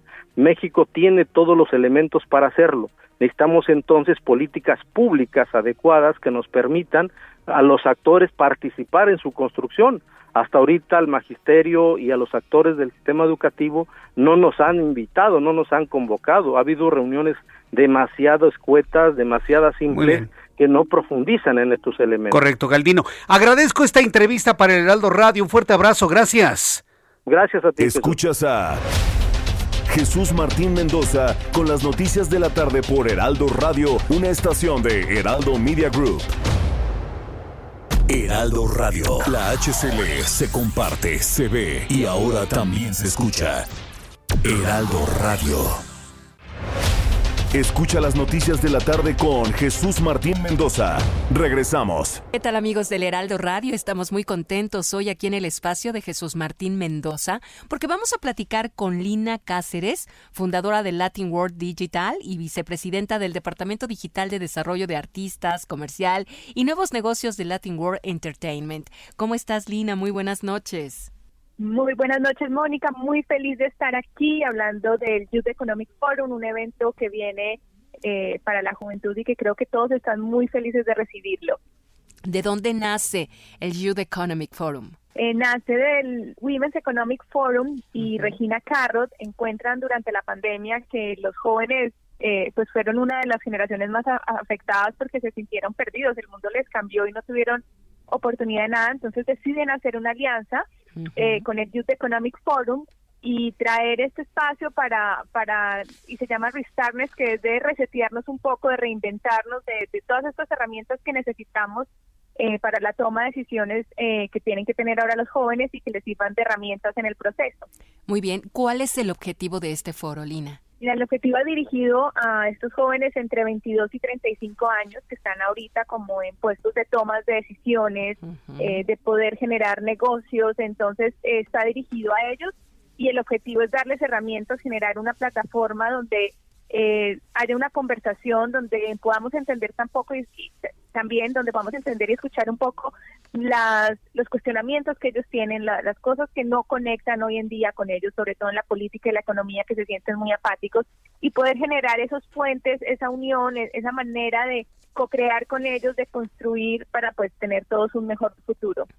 Se escucha muy bien todo esto. Sabemos que lanzaste un libro el año pasado titulado Cómo triunfar en el mundo digital. A ver, dinos, mucho del contenido lo podremos escuchar en tus ponencias. Claro que sí, eh, es un libro que de ese libro nació una ponencia que tiene el mismo nombre y es básicamente eh, explicarle a todas las personas que hoy en el mundo tenemos una herramienta maravillosa que son las redes sociales, que nos permiten de hacer nuestras pasiones un negocio, que nos permite mostrarle nuestro conocimiento, nuestras pasiones, nuestro propósito al mundo y que si lo utilizamos con la responsabilidad social que se requiere y que y si, y si utilizamos la, la, estrategia correcta, pues podemos hacer grandes cosas. Entonces, eh, es una conferencia que lo que quiere es acercar a la gente a entender que eh, las redes sociales son una herramienta poderosa y, como que les pierdan el miedo y que las aprendan a usar de la manera correcta. Perderle el miedo, qué interesante, eso me agrada mucho porque no solo es de los jóvenes, muchas personas también de la tercera edad como que hay ese temor, pero bueno, dinos, ¿el foro tendrá algún costo? Mira, la mejor noticia es que el foro es totalmente gratuito, eh, la gente puede inscribirse, registrarse ya entrando al heraldojeff.com, eh, simplemente deja su email ahí y puedes acceder a todas las conferencias eh, hoy ya en este primer día tuvimos algunas de ellas que fueron increíbles, que si se lo perdieron vayan ya, regístrensela y véanselas todas, porque realmente no sé cuál fue mi favorita después de, ver y que obviamente mañana estaremos con otras ponencias que también están muy interesantes. ¿Qué día se va a llevar a cabo este, este foro? Mira, esa es la mejor noticia y es que es totalmente gratuito. Este próximo 30 de noviembre y primero de diciembre van a haber más de 30 conferencias increíbles estas conferencias van a estar basadas en cinco pilares, que es el amor, la felicidad, el bienestar, el ejercicio y los negocios, porque creemos que hoy necesitamos jóvenes con una formación integral y es súper clave eh, no solo preocuparnos por la parte profesional, sino por la parte del bienestar que cada vez cobra más importancia. Así es, cinco pilares fundamentales, está súper interesante. Por favor, jóvenes de entre 22 y 35 años, es importante inscribirse si no lo han hecho, virtual o presencial, dinos. Es totalmente virtual.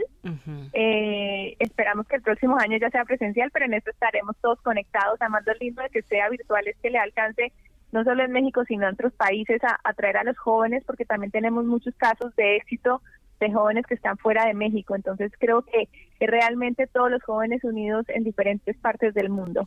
Muy bien. Lina Cáceres, con más de 17 años de experiencia en la industria del entretenimiento, que tengan mucho éxito. Hoy inició y mañana todavía hay una gran oportunidad. Estamos muy agradecidos por esta plática que sostuviste con nosotros. No, a ustedes muchas gracias por el espacio, gracias por ser voz de este lindo evento y esperamos que muchos jóvenes se conecten, pero también la invitación es para esas otras personas que tienen la inquietud de conocer todas estas oportunidades que trae el mundo digital, que se conecten en el heraldojeff.com y los estaremos esperando. heraldojeff.com. Muchas gracias, Lina Cáceres. Y nosotros regresamos a las noticias con Jesús Martín Mendoza.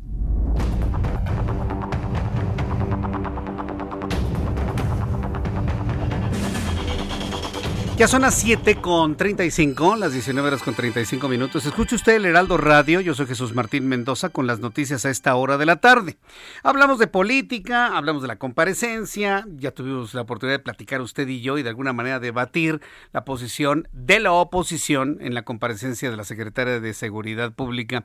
Pero mire, ¿de qué nos sirve estar discutiendo finalmente quién va a tener el poder y quién eh, va, eh, a ser el próximo gobernador, el próximo presidente, el próximo partido. ¿De qué nos sirve si somos una sociedad que nos enfermamos de todo?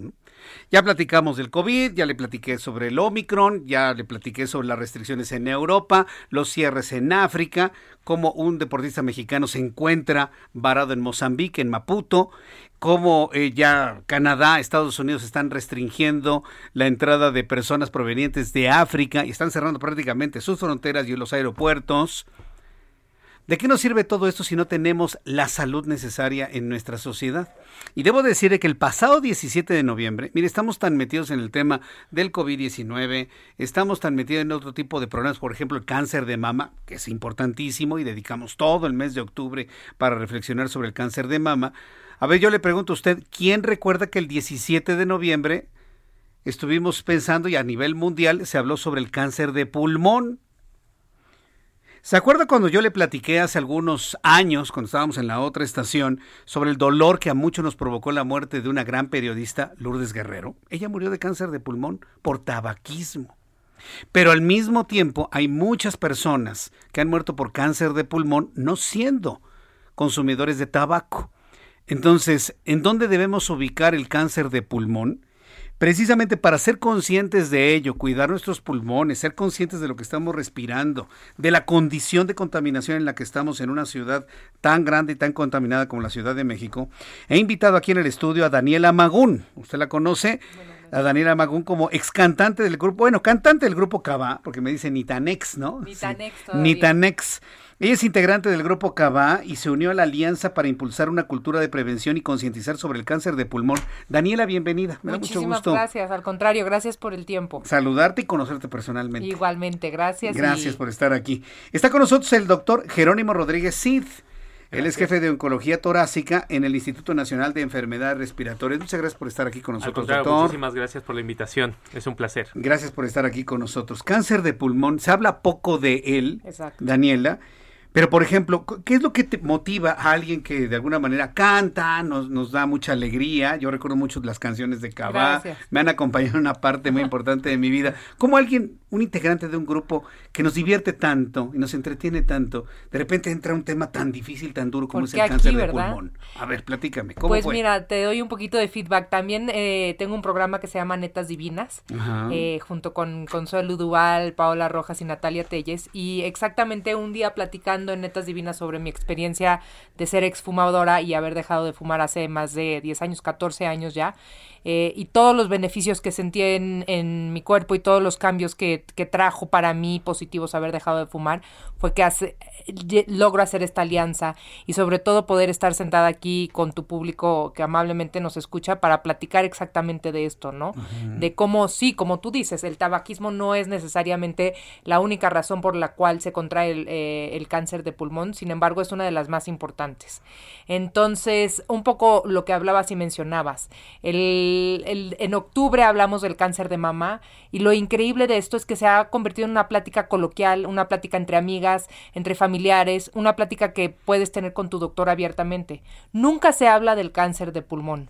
Entonces, yo creo que lo más importante, una de las cosas más importantes para nosotros con este movimiento es eso, que se vuelva una plática, que sea una plática como la que estamos teniendo contigo, que nos platiques, yo perdí una gran amiga, tristemente, y lo siento, eh, pero fíjate que tal vez si se hubiera detectado a tiempo, sería diferente. Entonces, es muy importante hablar del cáncer de pulmón exactamente por eso, para que se vuelva una plática, la podamos hablar con nuestros doctores y podamos estar informados exactamente qué es lo que tenemos que hacer para que se detecte oportunamente, uh -huh. que es toda la diferencia. Fíjate qué interesante, muchas personas que seguramente escuchan han superado la adicción al tabaco. Yo en lo personal fumaba muchísimo. Yo también. En el tiempo de la universidad, bueno, que bar, hasta dos cajetillas diarias. Igualmente. Y dejé de fumar y bueno, ya tengo 27 años sin fumar, te gano, tú tienes 10 años, yo tengo 27 14, años sin 14. fumar. Pero sin embargo hay un daño que permanece por el resto de la vida, ¿no, doctor? Eh, sí. Para quienes fumaron y tuvieron tabaquismo intenso, hay Perfecto. un daño que permanece a nivel pulmonar. Sí, lamentablemente sí, es decir, a pesar de que uno deje de fumar tempranamente, es sí. decir, que deje de fumar, por ejemplo, a los 30 años, lamentablemente nunca se iguala el riesgo de tener un cáncer de pulmón con aquellos pacientes que nunca fumaron, de tal forma que la estrategia, la mejor estrategia debe ser evitar que, que, las personas empiecen a fumar. Y generalmente quién fue quien empieza a fumar o cuando empezamos a fumar en adolescentes eh, adolescentes universitarios etcétera. Entonces estas campañas de eh, concientización de, eh, de que el tabaquismo explica el 30% de todos los cánceres no solamente cáncer de pulmón wow. el, el 30% de todos los cánceres en general. Es decir si quitáramos el tabaquismo podríamos disminuir de ya el 30% de todos los tumores de todos los cánceres a nivel mundial. Así de importante es el tabaquismo la parte. La tercera parte, el 30% de los, de, los, de los cánceres son explicados por tabaquismo, de tal forma que lo mejor es dejar de fumar. Ahora bien, si usted ya fuma, también deje de fumar, es decir, entre más pronto deje de fumar, menos riesgo va a tener de tener un cáncer de pulmón. Y tú mencionabas algo muy, muy importante. Hoy, 40% de los pacientes mexicanos con el subtipo de cáncer de pulmón más frecuente que se llama adenocarcinoma es personas no fumadoras. Esto también necesitamos concientizar porque tenemos que quitar el mito de que que el paciente se lo buscó. Muchas de las, muchos de los, de los, de lo que nos para es cuando intentamos conseguir mejores medicamentos, mejores estrategias, dinero para llevar mejores acciones públicas, a veces es el hecho de que pensamos erróneamente que por el tabaquismo el paciente se buscó su cáncer de pulmón. Eso no es cierto. El tabaquismo es una enfermedad, es una adicción, se debe tratar como tal, pero además 40% de los pacientes con el subtipo de cáncer de pulmón más frecuente nunca fumó. Es decir, nos puede pasar a todos aunque no hayamos fumado. Hay otros factores de riesgo, por supuesto, que explican eso. Sí, eh, yo creo que este es un aprendizaje que en este momento quienes nos están escuchando en todo el país debe tomar en cuenta. El cáncer de pulmón no solamente le da al fumador, le da el 40% de todos los cánceres de pulmón, el 40% fueron por situaciones ajenas al tabaquismo que podrían ser que contaminación ambiental, condición genética. Eh, en, general, contaminación ambiental, eh, el uso de vapeadores también está asociado. ah, los que están tan de moda esos este, en efecto, aparatos. Disminuyen el riesgo comparado con el cigarrillo, pero también está asociado. El uso de marihuana, por ejemplo,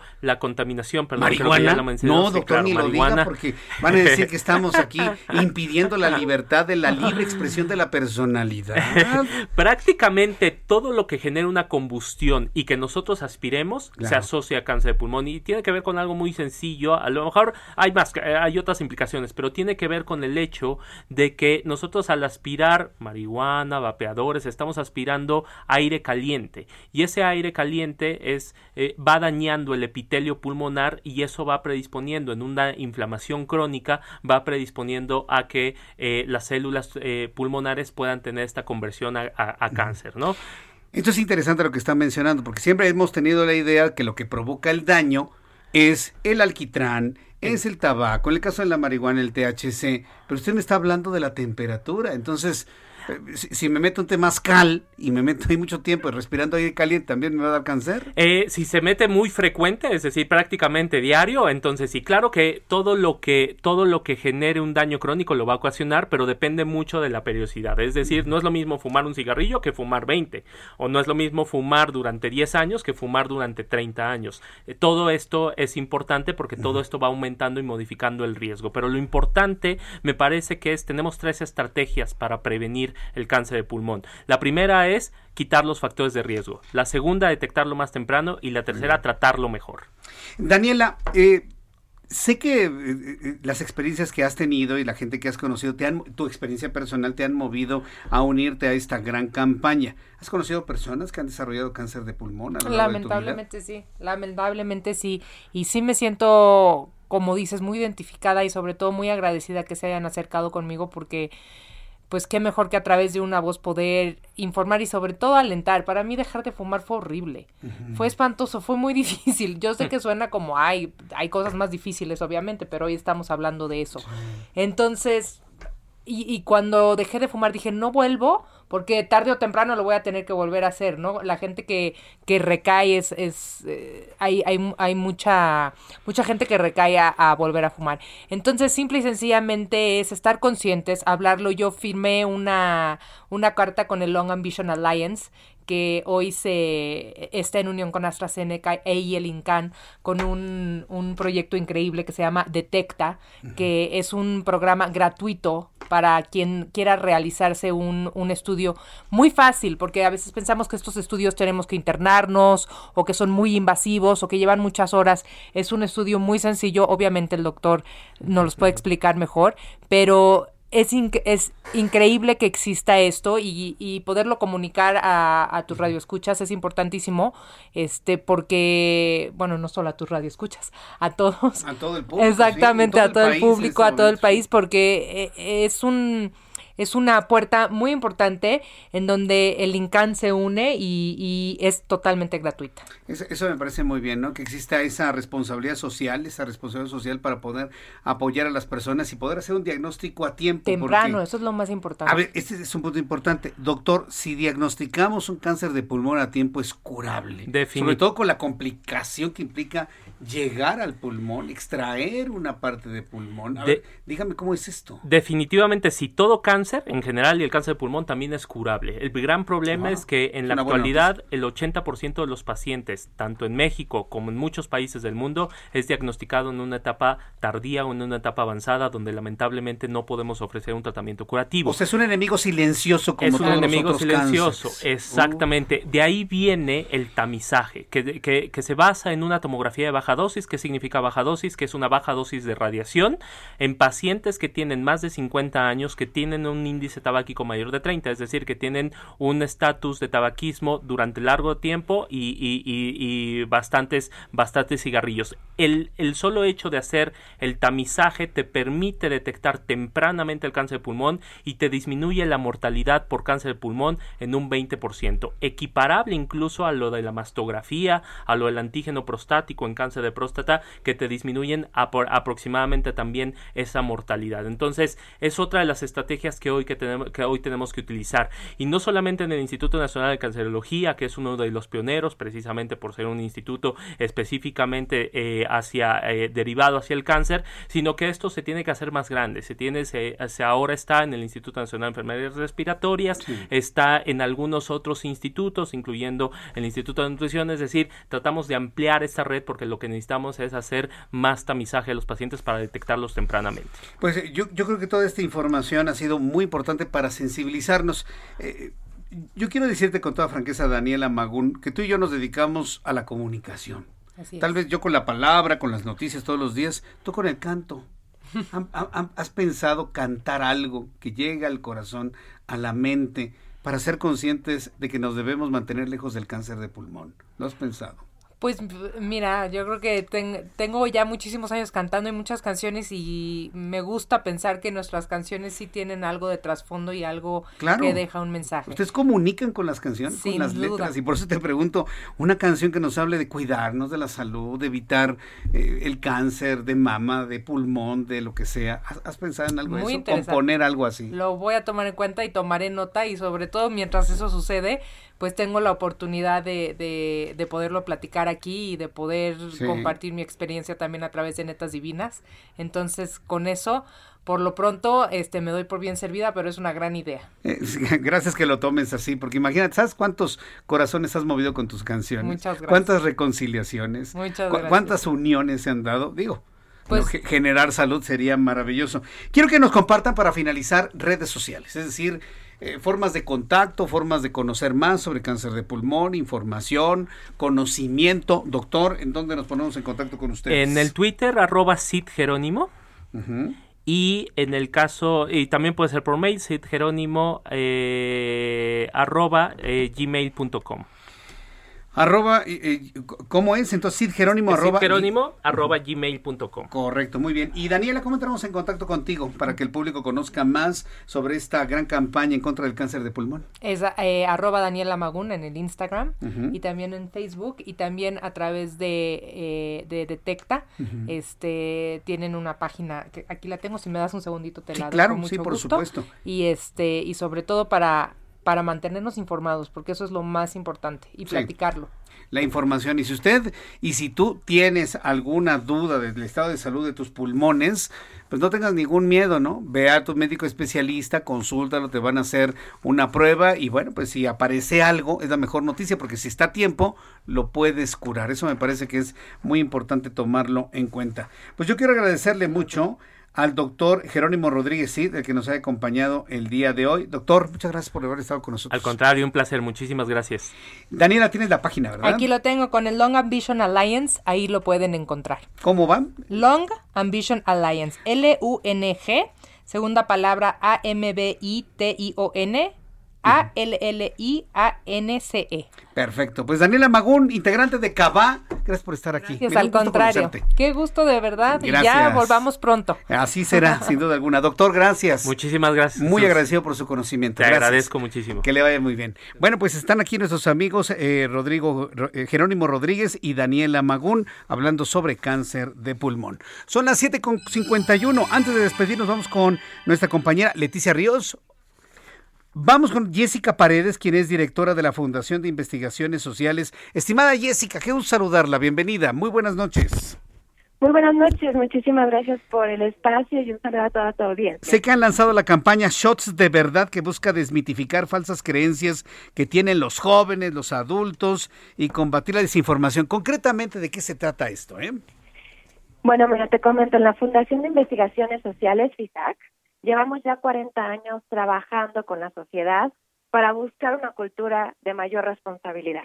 Entonces, en este momento nos estamos enfocando en los jóvenes de 18 a 29 años, en jóvenes que les gusta la fiesta, pero que les guste pertenecer a un grupo, pero que no queremos que beban bajo el influjo de los mitos. ¿no? Sabemos que de generación en generación, pues eh, hemos pasado estos mitos, pero nos hacen cometer muchas imprudencias porque se utilizan como este escudo o pretexto para beber de más, ¿no? para beber de una forma nociva y eh, por lo tanto pues queremos eh, que la verdad llegue con todo y por eso lo queremos hacer de a shot como dirían ellos pero inventamos perdón este concepto de a shot de verdad no queremos desmitificar queremos que los jóvenes no se pongan en riesgo y estamos buscando que esta eh, campaña pues llegue cada vez a más personas donde podamos eh, tener esta información para que ellos no estén eh, cayendo en estas creencias. Y bueno, quisiéramos invitarlos a todos a que participen. Eh, en, eh, si necesitan o quieren algún mito que trabajemos nosotros, que desmitifiquemos junto a expertos y especialistas, que nos puedan escribir en nuestras redes sociales mitos alcohol. Pues eh, yo creo que este mensaje para evitar que los jóvenes consuman alcohol de más, digo, no estamos en contra de que alguien tome una copa en el, en el ambiente familiar o de amistad, pero el perder el control es el problema. Yo te agradezco mucho que hagas conciencia de ello. ¿En dónde podemos conocer más información sobre esto? en nuestras redes sociales Mitos Alcohol y en nuestro portal y canal de YouTube se llama Alcohol Infórmate y ahí pueden encontrar toda esta información y justo lo que buscamos es respetar al, abstemio, que, que sabemos que en este país es alrededor de un 47%, pero que aquellas personas que deciden consumir lo hagan de esta forma moderada, de esta forma responsable y eh, sabemos que también son una gran mayoría, alrededor de un 50% de las personas que beben y queremos que el resto de las personas lo hagan de esta forma. Esa es la invitación y, gracias por este espacio. Pues Jessica Paredes, agradezco mucho estos minutos de comunicación con el Heraldo. Un fuerte abrazo y volveremos a platicar más adelante aquí en este espacio. Gracias, Jessica. Te agradezco y que así sea. Un abrazo. Muchas gracias, que te vaya muy bien. Jessica Paredes, y con esta información hemos terminado nuestro programa del día de hoy. Una gran cantidad de asuntos a tomar en cuenta. Hablamos de alcoholismo, hablamos de cáncer de pulmón. Hoy sí, y lo debo decir con toda claridad, nos enojamos con la oposición por la falta de energía que tienen de cuestionar las cosas que ocurren en este país. Sí, aunque se enojen, pues ni modo, ¿qué le vamos a hacer? Tenemos que hacerlo. Y bueno, pues con esta información nos despedimos agradeciendo infinitamente el favor de su atención. Yo les invito para que mañana a las 2 por el 10 en el Heraldo Televisión.